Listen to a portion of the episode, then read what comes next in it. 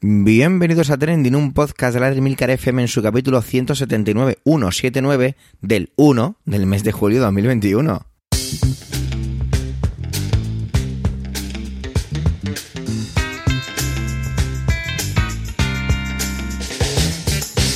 Trending es un podcast sobre lo que pasa, sobre lo que ocurre, son noticias que ponen las redes sociales. Todo ello con opinión y siempre con ánimo de compartir. Por ello somos varias voces, aunque yo, Javier Soler, haga de presentador. Trending es tu podcast de noticias semanal. ¡Adelante! Bueno, pues estrenamos mes, estrenamos podcast y estrenamos todo en el, en el, horario habitual de jueves, ¿vale? A lo mejor ha salido un poco más tarde, pero estamos a jueves, que es lo que importa. Bueno, pues vamos ya con la primera intervención que corre de la voz de Alma y tiene que ver con la creación de la defensa, de perdón, de la, de la Oficina de Defensa del Español en Madrid y bueno, la verdad es que no voy a opinar sobre ello porque simplemente con el tono entenderéis que es algo que... Bueno, eso, no voy a, no voy a opinar.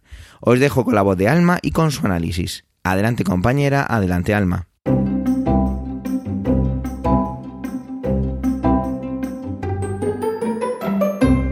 Buenos días, buenas tardes, buenas noches. Hoy desde un rinconcito del sur vengo a hablar de la última polémica protagonizada por Tony Cantó y el gobierno de la Comunidad Autónoma de Madrid.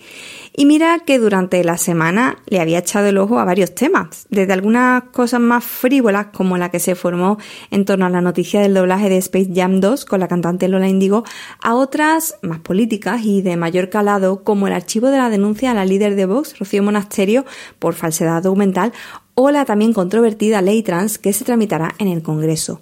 Pero como a mí los temas relacionados con la lengua y la lingüística me pueden, al saltar el miércoles la noticia fue inevitable fijarme en ella. Comienzo como siempre con un poco de contexto. Ayer miércoles 30 de junio Isabel Díaz Ayuso, presidenta de la Comunidad de Madrid, anunció la creación de la Oficina del Español para promocionar a Madrid como capital del español en el mundo. Para ello, elegía al ex dirigente de Ciudadanos y también actor, Tony Cantó.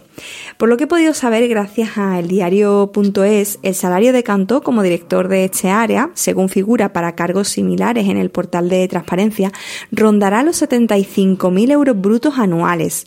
Para compensar, además, Ayuso ha eliminado el comisionado del bienestar animal y el de revitalización de los municipios rurales, después de que Vox, su casi socio de gobierno, pidiera austeridad a la administración.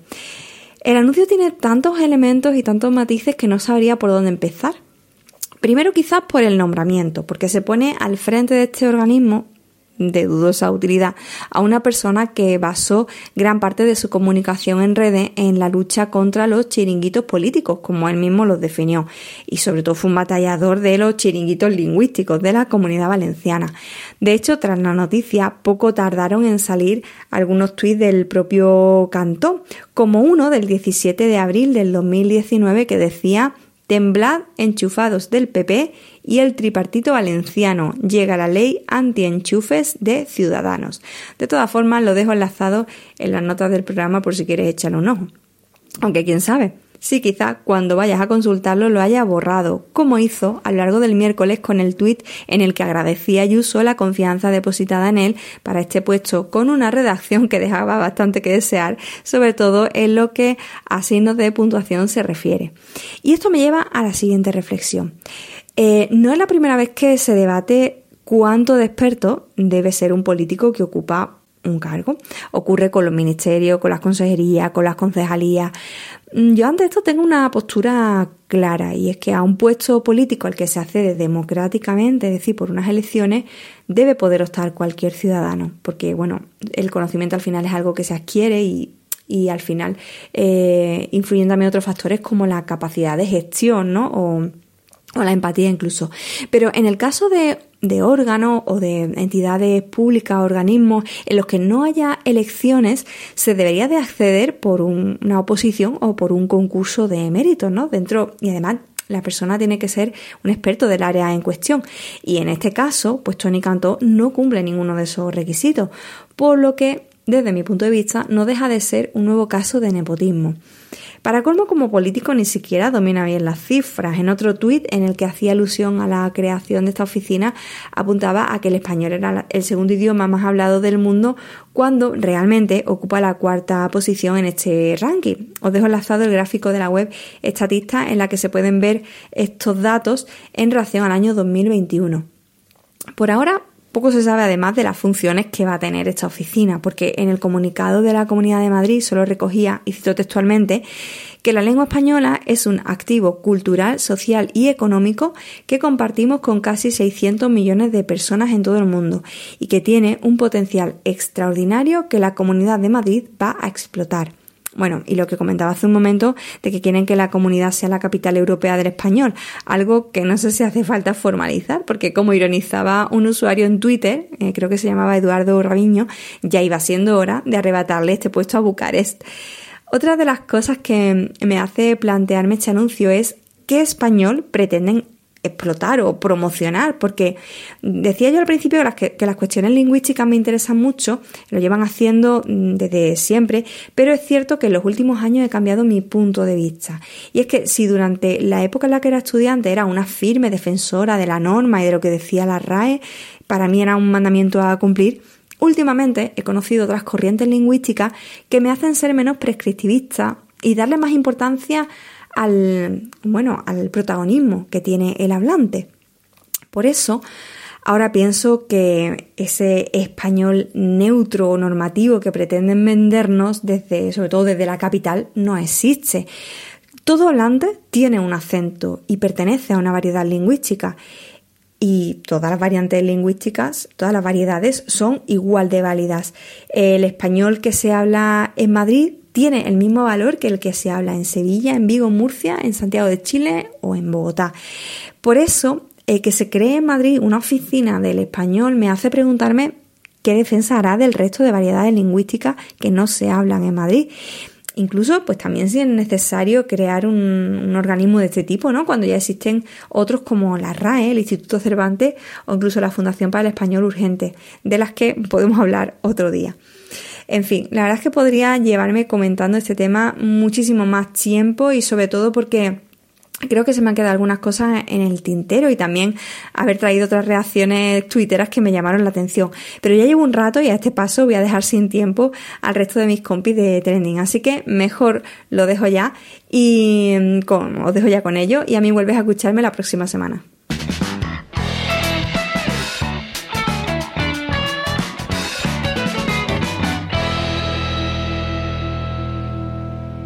Manuel ha decidido mirar al cielo y coger algunos documentos descalificados que tienen que ver con los ovni, los objetos volantes no identificados. Vamos a escuchar a ver lo que nos tiene que contar, a ver si se va a poner un poquito Iker Jiménez o no. Y lo digo siempre con un guiño y con todo el cariño. Adelante, Manuel.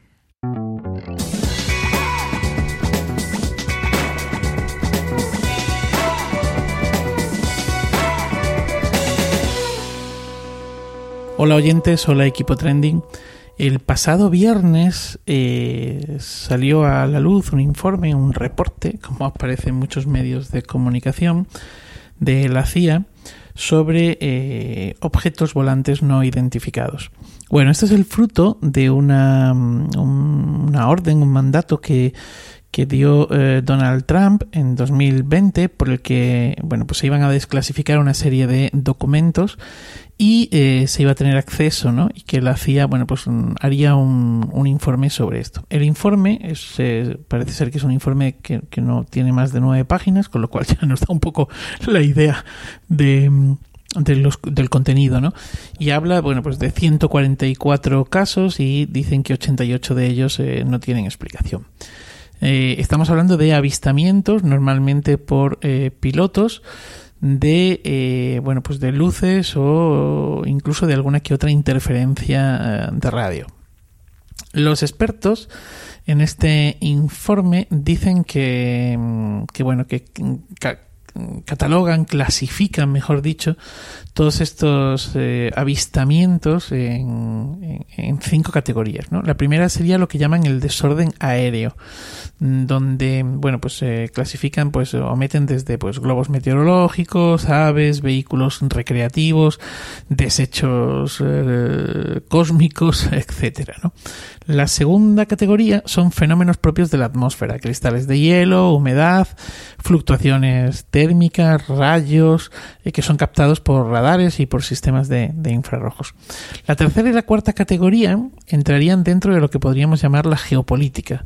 Ahí estarían pues todos aquellos eh, objetos eh, atribuibles a, programas de espionaje, bueno, más que sí, de espionaje, de armamento incluso, bueno, programas en general clasificados eh, y que bueno pues el gobierno de Estados Unidos tampoco quiere eh, dar muchos datos por, puesto que se trataría de bueno pues de elementos propios de, de bueno pues de esa especie de, de guerra de las galaxias entre comillas no o de ese espionaje. Eh, aquí también entrarían bueno pues lo que llamaríamos por así decirlo, la tecnología de las potencias rivales, ¿no? Y ahí se señalan, pues, por ejemplo, China o, o, Rusia. Y hay una quinta categoría que es la que denominan otros, otros. Y ese otros es precisamente donde se encuentran estos que no han podido ser identificados, que no han podido ser explicados. De hecho, en el informe no aparece el concepto ovni, sino el concepto otros para esto que, os estoy comentando. Y de hecho, incluso cambian la terminología, ¿no? Y en lugar de hablar de objetos volantes no identificados, hablan de fenómenos aéreos no identificados. Eh, no he leído el, informe, pero después de haber leído pues, eh, en varios medios y haber escuchado a algún que otro experto, como por ejemplo el caso de Dani Guirao, eh, doctor en astrofísica por la Universidad de Granada, pues eh, yo me dejo llevar por el escepticismo, el escepticismo que el propio Dani Guirado eh, pues también muestra, ¿no? Es decir, que no tengamos una explicación para determinados fenómenos o determinados avistamientos no significan que tengan que ser absolutamente excepcionales y que tengan que ser objetos volantes no identificados. Es simplemente que no hay una explicación todavía para ellos, pero que con el tiempo pues eh, podría haberla perfectamente, ¿no? Como decía, escuchando a, esta persona, a este astrofísico, él decía que la velocidad de la luz es finita, como todos casi todos sabemos, y que eh, en el caso, por ejemplo, de dos de esos planetas que se han identificado dentro de los 4.000 aproximadamente que hay, en los que se cree que podrían darse las eh, condiciones para que hubiese vida, una vida similar a la nuestra, pues eh, entre los dos planetas más próximos la velocidad de la luz estaría en nueve años, ¿no? Eso, o sea, perdón, eh, a través de, o sea, una luz se movería o tardaría en llegar desde un planeta a otro nueve años, ¿no? Lo, que quiere decir que desde que en un planeta se produce, pues, un, un movimiento eh, lumínico, pues no llega hasta nueve años después al siguiente planeta, con lo cual pues imaginaos lo que puede ser pues el, movimiento durante nueve años de una de una mm, nave espacial, por ejemplo, ¿no? De unos objetos, uno de estos objetos volantes eh, no identificados. Bueno, en definitiva, como decía, pues me dejo llevar por ese escepticismo y, bueno, pues no deja de ser una curiosidad eh, más. Lo que sí que es cierto es que eh, las redes se poblaron de mensajes o de posts o de intervenciones en las que, eh, bueno, pues había todo tipo de interpretaciones hacia esos 8, 88, perdón, fenómenos sin explicación. sobre todo, pues vinculando a cualquier tipo de teoría de la conspiración. Y nada más, esto es lo que traía para, para hoy. Y nada, pues eh, feliz día y feliz vida.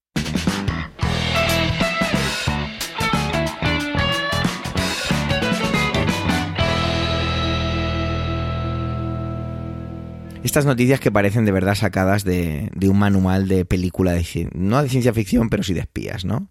Y es que resulta que eh, Mircea Popescu, no lo habré dicho bien seguramente, eh, un conocido inversor de Bitcoin ha sido encontrado ahogado en las playas de Costa Rica y parece ser que se ha podido llevar esa inversión en Bitcoin con él a la tumba, bueno, en este caso al fondo del mar.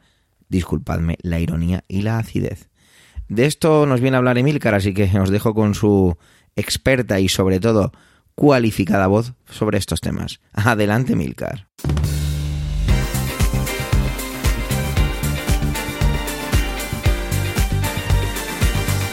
Tengo ahora mismo abierto en mi ordenador una página web que se llama buybitcoinworldwide.com. Eh, en esta página, en esta página web hay una sección que tiene la siguiente información, según ellos actualizada en tiempo real. Me dice que la cantidad máxima y total de bitcoins que pueden existir es de 21 millones.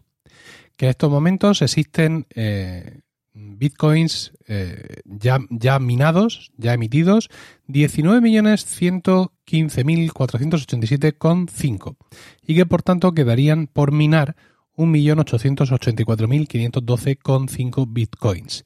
Y vamos a un ritmo de 900 bitcoins nuevos por día. Según esta misma página web, el creador de Bitcoin, Satoshi, una figura de la cual se ha discutido mucho, si es una persona real, si no lo es, si es un conglomerado de gente o qué es lo que pasa. Bueno, pues eh, parece ser que Satoshi tendría una cantidad de bitcoins que podría oscilar entre los 300.000 y los 900.000. No se sabe más o menos eh, cuántos bitcoin han sido robados hasta la fecha, pero la cifra podría estar cerca del millón de bitcoins. Y hay otro dato interesante que son los bitcoins que se han perdido para siempre y que son entre 3 y 4 millones de bitcoins. A esa cantidad de 3, entre 3 y 4 millones de bitcoins tenemos que añadir, o quizá ya están añadidos, los bitcoins de Mircea Popescu. ¿Quién es este hombre? Pues este hombre es, más bien era, un gran poseedor de bitcoins, un pionero en el mercado de las criptomonedas, bastante conocido, al parecer, eh, un hombre de eh, polémicas y fuertes opiniones acerca de todo el mundo cripto, que ha fallecido recientemente en Costa Rica. Al parecer se le vio eh, ingresar en el mar, ¿no? meterse en el mar a nadar sobre las ocho y media de la mañana en una zona llamada Tramonto y fue arrastrado por la corriente y murió. Esta zona es bastante peligrosa, de hecho, al parecer se suele avisar a todos los turistas que no se metan a nadar porque precisamente la corriente es muy fuerte y al final pues eres arrastrado y te provoca generalmente una muerte, si no por ahogamiento, por agotamiento eh, de todo tu esfuerzo para estar intentando luchar, luchar contra ella. El caso es que eh, este hombre, como he dicho, era, era un hombre bastante polémico, con opiniones bastante, eh, bastante fuertes, sobre todo en contra de otras criptomonedas que no eran el Bitcoin y fue uno de los promotores de MPEX, que es una de las primeras plataformas para comprar y vender Bitcoins creada más o menos por la misma época que una de las más populares que aunque no sepáis mucho de criptomonedas seguro que os suena y que se llama Coinbase. Eh, Popescu tenía una, una fortuna valorada más o menos estimada en unos 30.000 bitcoins, lo cual en estos momentos pues, puede tener una valoración en torno a los mil millones de dólares, pero en los tiempos buenos, antes de estas bajadas recientes, su fortuna se estimaba más o menos en unos 2.000 millones de, de dólares. Era considerado, con 41 años de edad, como uno de los mayores inversores de bitcoins a título individual del mundo. Las siempre polémicas eh, declaraciones de Popescu en torno al mundo de las criptomonedas y a sus críticas, como he dicho, a otras, estaban además eh, aderezadas con ciertos matices sexistas y racistas. Es decir, era un hombre que realmente lo tenía todo.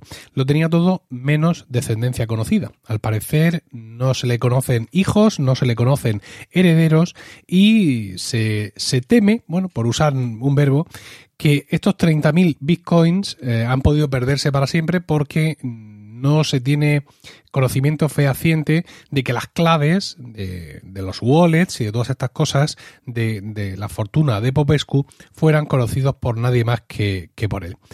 El Bitcoin está pasando por unos tiempos bastante, bastante amargos, ¿no?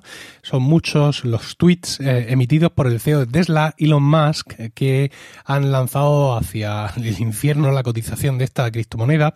Y el golpe más fuerte fue la campaña de restricciones de cierre de granjas de minado que llevó a cabo China eh, las últimas semanas.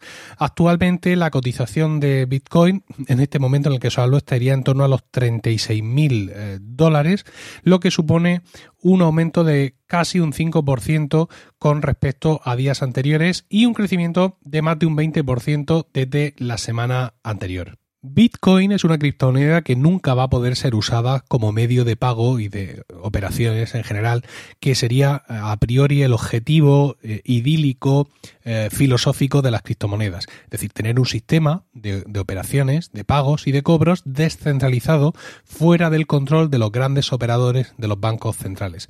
Bitcoin tiene algunas características técnicas relativas a la confirmación de las operaciones que tienen que dar los distintos nodos que hace que una operación tan sencilla como pagar la compra de Mercadona, como he hecho yo hace unos minutos, pueda llevar hasta 10 minutos de confirmación. Con lo cual, pues Bitcoin pues se queda reducida, que no está mal, a ser un foco de especulación muy importante y seguramente un refugio de determinados fondos de cierto origen oscuro, aunque seguramente muchos Cristo fans me estarán catalogando ahora mismo de Cristo hater. Pero bueno, parece ser que en este mundo de las criptomonedas eh, o eres una cosa o eres otra y no hay posiciones intermedias. Al menos, sin duda, Mircea Popescu así lo entendía.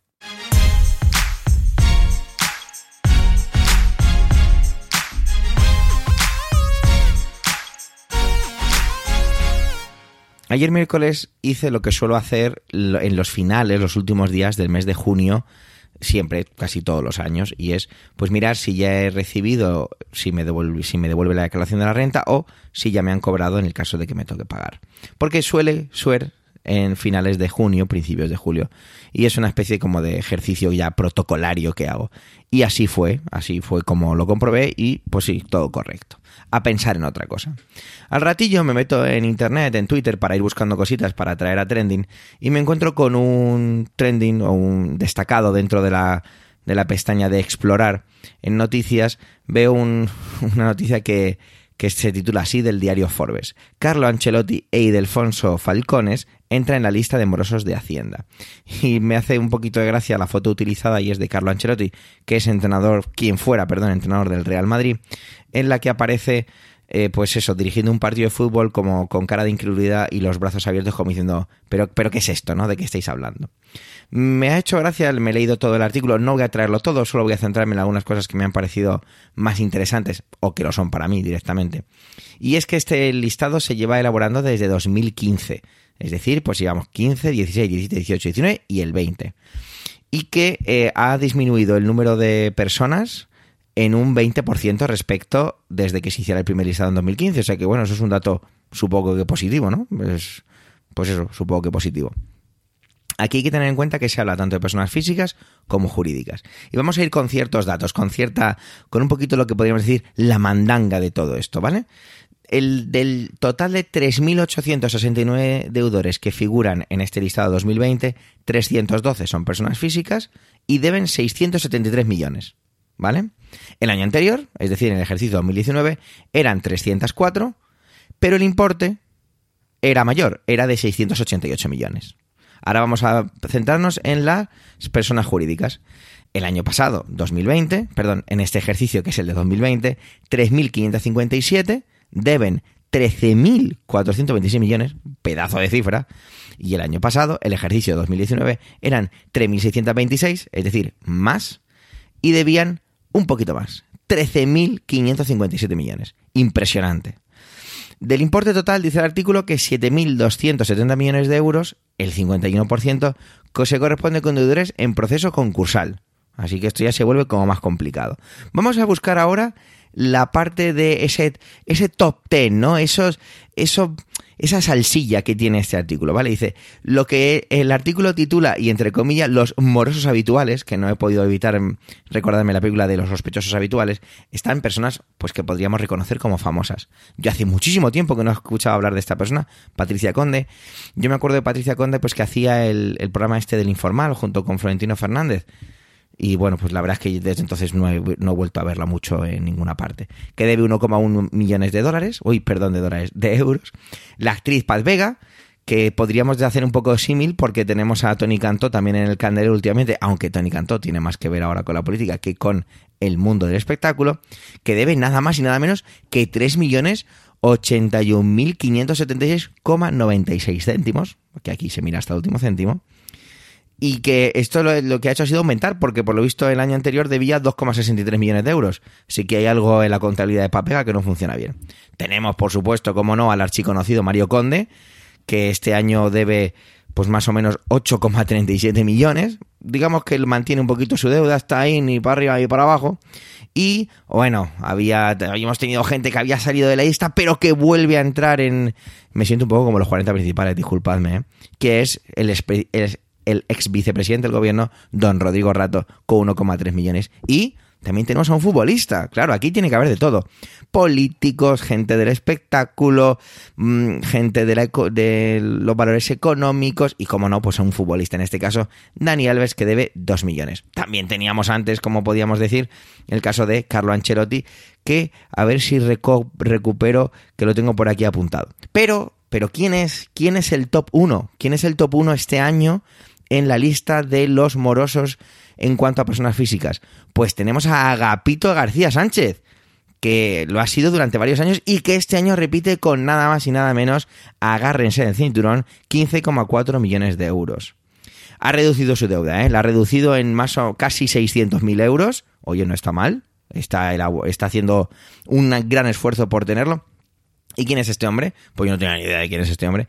Bueno, lo voy a resumir muy rápidamente. Es una persona que se hizo bastante famosa o digamos que entró en el candelero a través, por supuesto, de sus problemas con la, con la agencia tributaria, con todo lo que tiene que ver con el boom del ladrillo, ¿vale?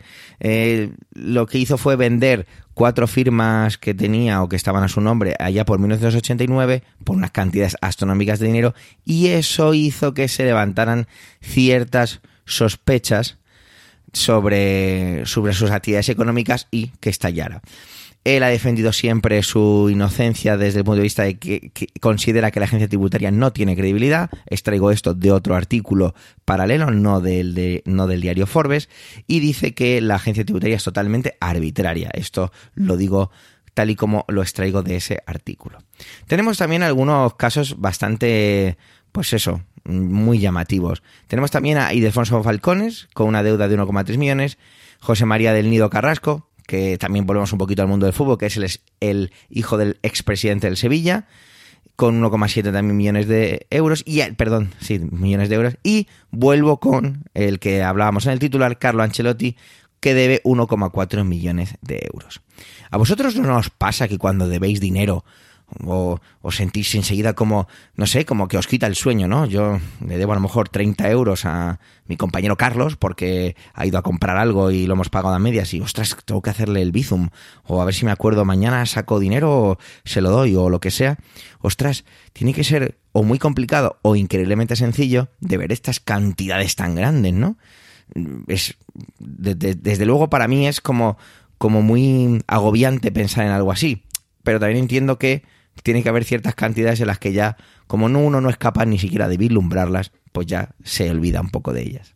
Ah, yo lo que me pregunto es si todas estas personas abonaran lo que deben, tanto las personas físicas como jurídicas, jolín, se resolverían muchísimos problemas del país, ¿no? En cuanto a economía. Pero lo que lo más importante que veo en esta lista, que sinceramente no sé yo, no habría que investigar un poco más y la verdad es que no lo he hecho, lo siento. Habría que investigar un poco en el sentido de por qué se hace una lista así pública, ¿vale? Eh, el sentido que pueda tener algo así. ¿Por qué no, no se, no sé, no, se toman medidas más, no sé, como más duras, ¿no? Sí que he leído, haciendo un poquito en el caso de Paz Vega, porque me llamaba la atención, es una actriz que en su día me hizo gracia y que seguía. Hace muchos años que no sigo nada, nada de sus producciones, de hecho no sé ni siquiera si sigue trabajando, pero veía, por ejemplo, pues que se han encantado varios, varios inmuebles y bla, bla, bla. No sé, da la impresión a veces que cuando pasas cierta frontera, estás en otra liga y ya da un poco igual lo que hagas o lo que debas porque es, es, tan inasumible, perdón que me trabe, que no vas a llegar a ningún lado. Tengo delante ahora, que en el artículo de Forbes aparece y me ha parecido muy interesante, la evolución de la deuda pendiente registrada en la agencia tributaria y tenemos los datos desde 1997 hasta el ejercicio 2019. Vemos que va subiendo desde los 15.000 millones hasta los 55.000 millones. Vemos que la, tendencia fue de cierta subida, pero como era de esperar, en 2008, por, podríamos deducirlo sencillamente por el boom del ladrillo, pega un subidón que estaba más o menos en los 30.000 millones y en muy poco tiempo subió a los 50.000 millones. Se quedó ahí estancada un par de años, luego parece que bajó y volvió a subir del 2018 al 2019 y ahora ha bajado un poquito. Bueno, sea como fuere, eh, es muy interesante saber esto. Me parece, al mismo tiempo que interesante, me parece que no sé si vulnera algún derecho de privacidad o no, no lo desconozco. Insisto, quizá lo tenía que haber investigado un poco más. Pero la pregunta es, ostras, ¿cómo te sentirías tú si debieras un millón, dos millones, tres millones de euros a la, a la hacienda pública o en general, ¿no? Ahí lo dejo. Gracias por vuestro tiempo, gracias por querer escucharnos en este capítulo centésimo septagésimo noveno. Tenéis la web en ilcar.fm barra trending y Twitter trendingpod por si queréis dejarnos algún comentario. Un saludo y hasta la semana que viene.